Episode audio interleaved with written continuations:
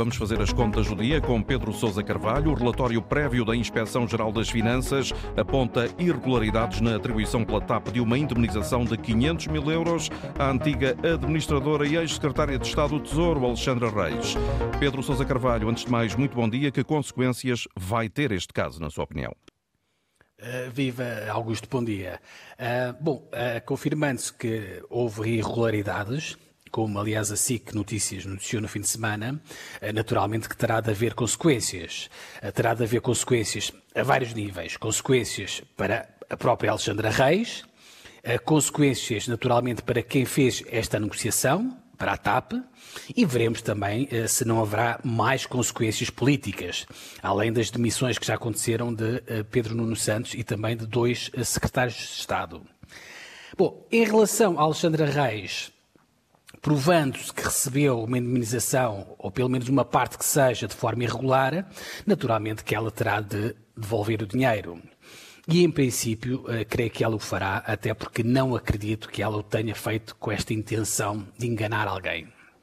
Eu lembro que logo que arrebentou este escândalo, portanto, estávamos no final de dezembro, Alexandra Reis disse que devolveria de imediato o dinheiro, e estou a citar Augusto, eh, eh, se não estivesse convicta de estar ancorada no estrito cumprimento da lei. Ora bem, aparentemente a Inspeção-Geral de Finanças diz que a lei não está a ser cumprida ou não foi cumprida, como tal, Alexandra Reis naturalmente tem de devolver o dinheiro, ou pelo menos parte dele.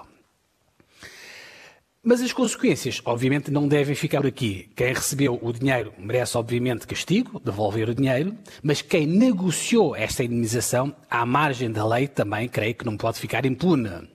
Eu confesso que não me parece normal que dois grandes escritórios de advogados neste país façam um contrato como este e não saibam, ou eventualmente finjam, não, estão a fingir não saber, não faço ideia, que estão a violar o estatuto do gestor público. A TAP, no fim de semana, entretanto, já veio dizer que vai despedir o escritório de advogados que a ajudou neste, nesta negociação, a CRS de Pedro Rebelo de Sousa, e acho que quer esta sociedade, quer a Moraes Leitão, que assessorou Alexandra Reis, deviam ser ambas chamadas à comissão de inquérito parlamentar para dar explicações. Isto não parece absolutamente nada normal. Mas, enfim, mais do que os advogados, hum, creio que a grande questão neste caso vai ser perceber se haverá consequências para os gestores, para os administradores da própria TAP.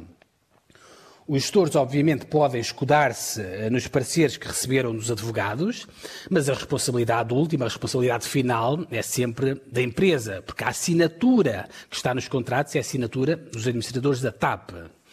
Uh, uh, uh, o Ministro das Finanças, que tem a tutela da TAP, Augusto, quando ele foi confrontado com este tema, foi bastante claro ao dizer que no fim desta inspeção o Governo iria tirar as conclusões sobre o funcionamento da empresa. E nós, este fim de semana, ouvíamos o Presidente da República a ser bastante claro. Portanto, Marcelo Rebelo de Sousa disse que se foi o Ministro das Finanças a pedir o relatório, então, naturalmente, terá de ser o Ministro das Finanças a ponderar exatamente as consequências a tirar. Eu, sinceramente, não acredito que Fernando Medina vá uh, mandar embora a Presidente da TAP. E digo isto por duas razões. Uh, primeiro, porque ela, portanto, a Presidente da TAP, teve o cuidado de comunicar ao Secretário de Estado das Infraestruturas, Hugo Mendes, o valor da indemnização e ela até recebeu autorização para pagar essa indenização.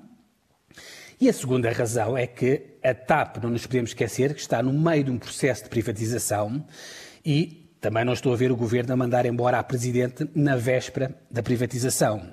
Isto até poderia, eventualmente, ter algum impacto material uh, no valor de venda da TAP pela instabilidade que iria, que iria, que iria uh, causar. Dito isto, uh, também não acredito sinceramente que Fernando Medina vai ficar de braços cruzados. Eu acho que vai rolar pelo menos uma cabeça na gestão da TAP e creio eu, ou muito me engano, essa cabeça será a cabeça do administrador financeiro, um senhor chamado Gonçalo Pires. Porquê? Porque quem escolhe o administrador financeiro da TAP é o Ministro das Finanças, o Ministério das Finanças, e este administrador tinha a obrigação de comunicar e tinha a obrigação de pedir autorização às finanças antes de pagar a indemnização. E não fez uma coisa nem outra. Uh, Fernando Medina já veio dizer que não é normal que estas decisões com este impacto não sejam comunicadas às finanças.